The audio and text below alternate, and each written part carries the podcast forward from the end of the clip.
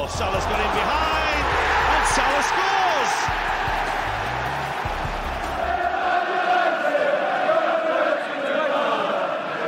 Gomez punches it clear. Trippier again can deliver. And he does. Son's there! And he's won it! Heung-Min Son right at the end has won it for Tottenham. Would you believe it? Look at the celebrations. Look at the scenes.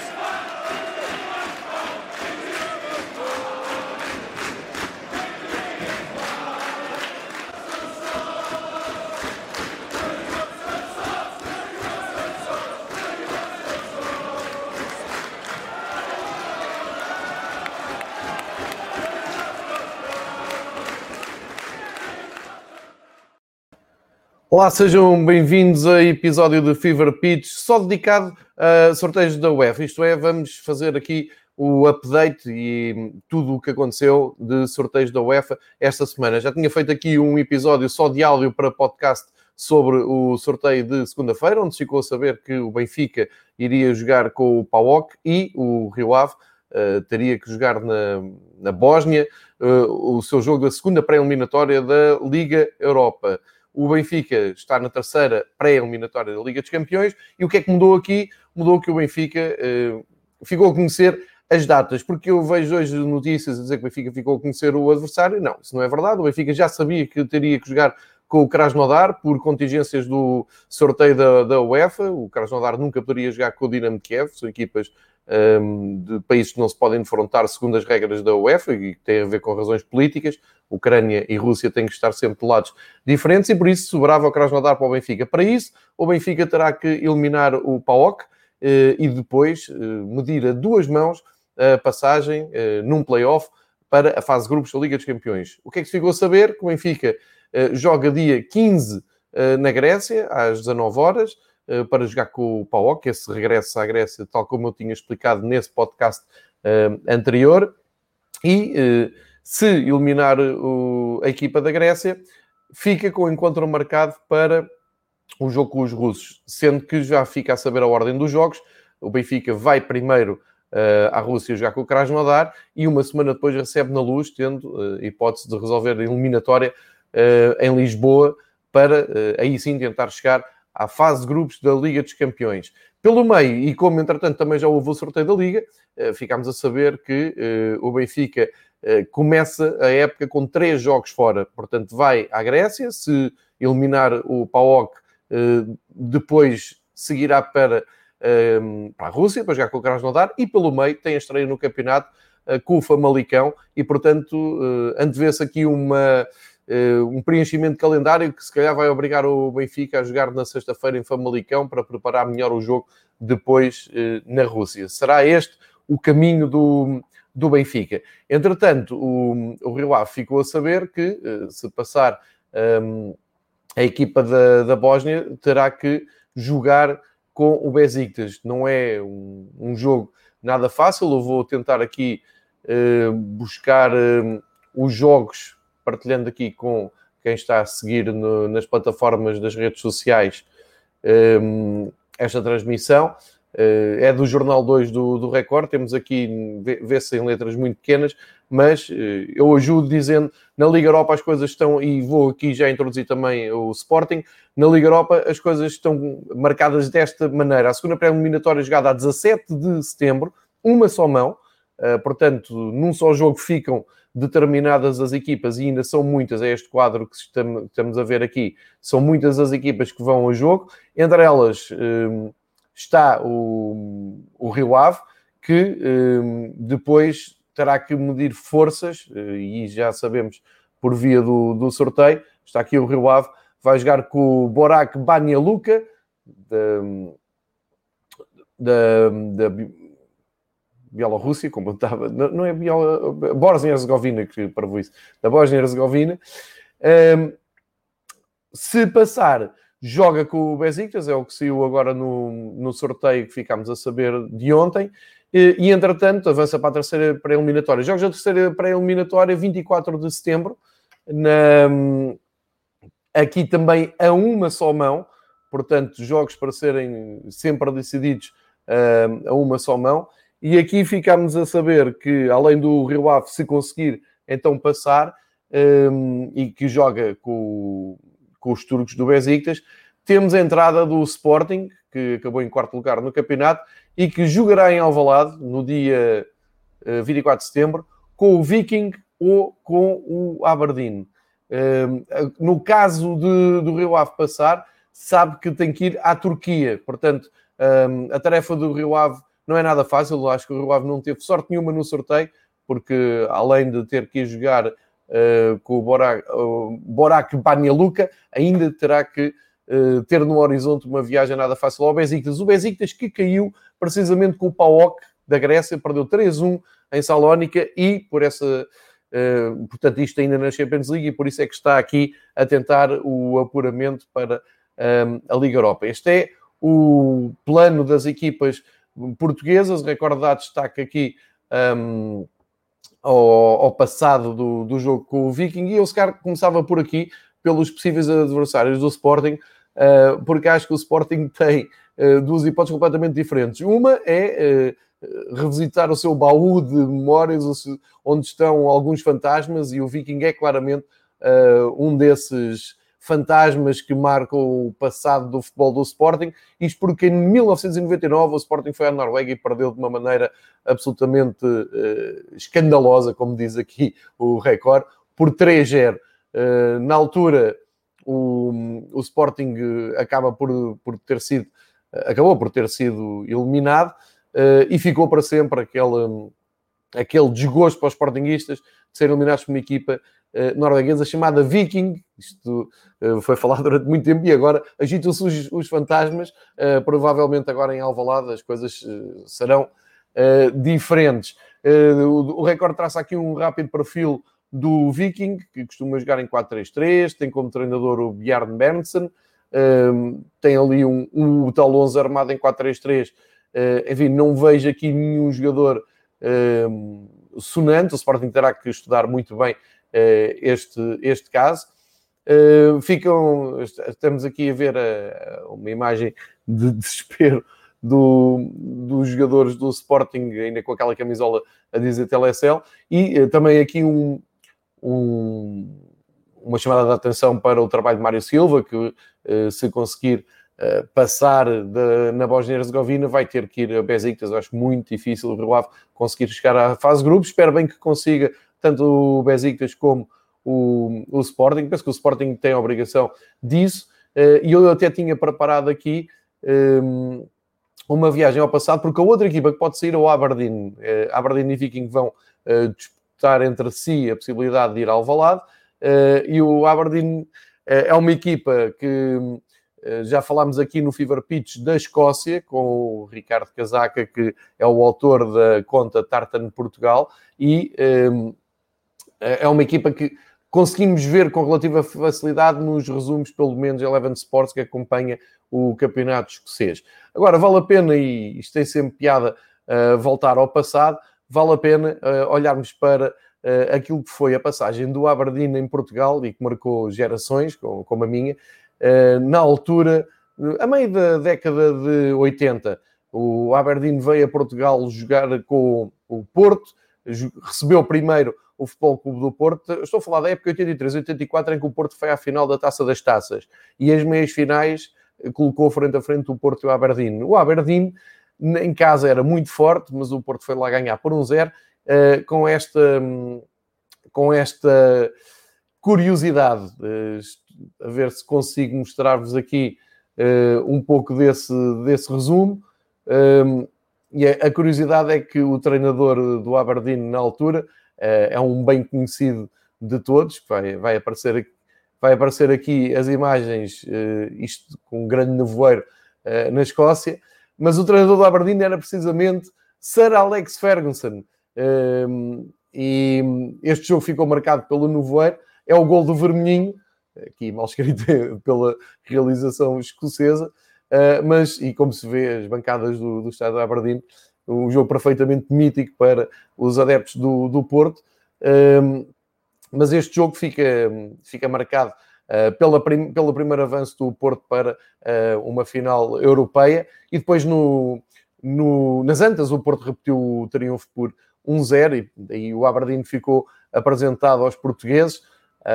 Passado uh, pouco tempo, outra equipa britânica viria marcar os encontros com o Porto, foi o Wrexham. Uh, podemos falar nisso num, num outro episódio. o Wrexham que, enfim, surpreendeu a nação do futebol e também a Europa do futebol, vindo do país de Gales, na altura quarta divisão inglesa, e eliminou o Porto também, num jogo assim com estas características. Ficando aqui este, estas curiosidades do passado do Viking e do, do Aberdeen, uh, penso que para o Sporting é perfeitamente possível seguirem em frente. Penso que o Rio Ave tem uma tarefa bem mais complicada e o Benfica terá que provar o seu favoritismo na Grécia para depois, uh, para uma eliminatória que também tem um passado. O Krasnodar tem um passado muito recente. No ano passado eliminou o Porto às portas da Champions League uh, com uma grande exibição no Dragão e, portanto, isso já serve de aviso para o Benfica, que primeiro terá de se concentrar apenas e só no PAOK. Uh, segunda parte deste, deste episódio, queria dedicar um, à nova competição da, da UEFA, isto porque ficámos a saber que, uh, por exemplo, o representante de Portugal na terceira uh, competição da UEFA uh, só irá via Taça de Portugal. Já passo a explicar. Primeiro, o que é que é isto da terceira competição da, da UEFA. É um desejo um, antigo da, da UEFA. Temos aqui este, este grafismo que mostra temos a Taça dos Campeões, temos a Liga Europa e temos agora ali uh, aquele novo logo uh, que diz Europa Conference League. Ora, eu, eu sou defensor das três, três competições na, na, UEFA, mas porque tenho muitas saudades da, daquela competição que era a Taça de Vencedores de Taças, uh, nomeadamente nós chamávamos a Taça das Taças, e com muitas, muita história de clubes portugueses. O Sporting venceu a competição, o Porto esteve na, numa final, o Benfica foi uh, à meia-final, por exemplo, com o Carlos Aiciena, uh, andou perto de voltar a uma final quando foi eliminado pelo, pelo Nápoles. Enfim, a Taça das Taças é, era uma competição Uh, muito interessante porque reunia apenas e só os vencedores de taças de cada país, uh, na altura em que a UEFA conseguia estender os jogos à quarta-feira por três competições. Enfim, também não vale a pena grandes saudosismos, as coisas entretanto evoluíram, a UEFA procura os melhores produtos televisivos e os melhores encaixes, uh, mas agora abriu uma terceira via. Portanto, tínhamos a Liga dos Campeões, a Liga Europa e agora temos a Europa Conference League. Vamos tentar perceber de uma maneira muito rápida. Tenho aqui um vídeo para partilhar com vocês um, e de uma maneira rápida tentar enquadrar o, o que é que é esta um, nova competição da, da UEFA. Eu vou tirar aqui o som e vamos tentar acompanhar uh, esta explicação. primeiro aqui ainda os anúncios, vou tentar passar à frente. Uh, mas é, é uma boa explicação para, para esta nova, para esta nova uh, competição. Deixem-me só ver se era isto, não era bem isto, mas não tem problema nenhum. Que eu vou aqui atrás recuperar.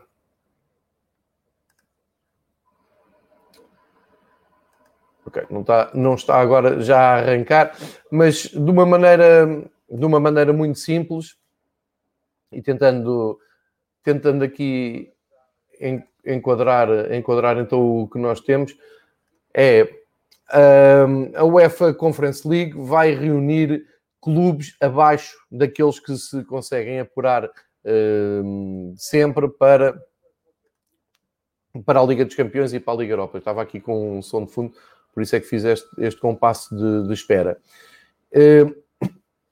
Sabemos que a UEFA Conference League vai reunir então os clubes de divisões, não é de divisões, é dos rankings da UEFA mais baixos e vai uh, atirá-los para uma terceira prova. Só que, uh, isto a boa maneira da, da UEFA, muitos de, desses clubes vão ter, vão ter que se ver com as equipas que estavam e que vêm da, das principais, das duas principais provas da, da UEFA.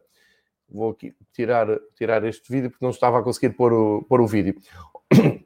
Ora, nós uh, vamos agarrar aqui na, naquilo que temos de Portugal de qualificação europeia. Para o próximo ano, portanto, nesta, nesta época que, que vai começar, vamos ter os seguintes apuramentos europeus.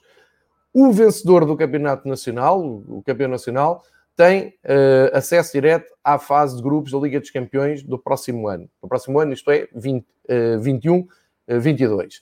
O segundo classificado, e por isso é que este ano a luta pelo segundo lugar uh, ainda uh, será mais acesa, uh, também tem acesso direto à um, fase de grupos da Liga dos Campeões. O terceiro lugar dará acesso à terceira pré-eliminatória da Liga dos Campeões, isto é, exatamente a fase onde entra o Benfica este ano. Portanto, um terceiro lugar para o ano ainda abre a porta da Liga dos Campeões. E depois, a partir daqui é que as coisas mudam. No quarto lugar, o, o clube classificado no quarto lugar segue para uma terceira pré-eliminatória da Europa Conference League, tal nova uh, prova da UEFA. O quinto lugar vai para a segunda pré-eliminatória dessa nova prova. E o sexto lugar poderá vir a ter uma entrada na segunda pré-eliminatória da Europa Conference League, caso o vencedor da Taça de Portugal seja um dos primeiros três classificados. Portanto, vamos supor que a tabela acaba com Benfica, Sporting eh, e Porto nos primeiros lugares. O quarto classificado, a partir de, daqui, tem sempre eh, entrada até ao quinto na, na nova prova da, da UEFA. Quem é que vai então à uh, Liga Europa? O vencedor da Taça de Portugal. Mas se o vencedor da Taça Portugal for um dos primeiros três classificados que prefere ir à Liga dos Campeões, como é evidente, abre ali uma janela para o sexto classificado e assim uh, entrar na segunda pré-eliminatória da Europa Conference League. Ou seja, para o ano, para a próxima época, e para 21-22, a Europa League uh, ficará exclusiva dos clubes que vencem as taças de cada país uh, e depois irá receber muitos clubes que cairão uh, da Liga Europa, na fase de eliminar da Liga Europa, para compor o seu quadro competitivo. Uh, o, o, processo será praticamente o mesmo de apuramento.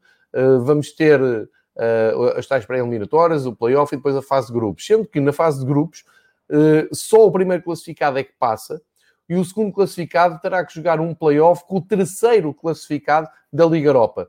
Portanto, isto é a UEFA a estender a mão a épocas mais prolongadas na, na Europa.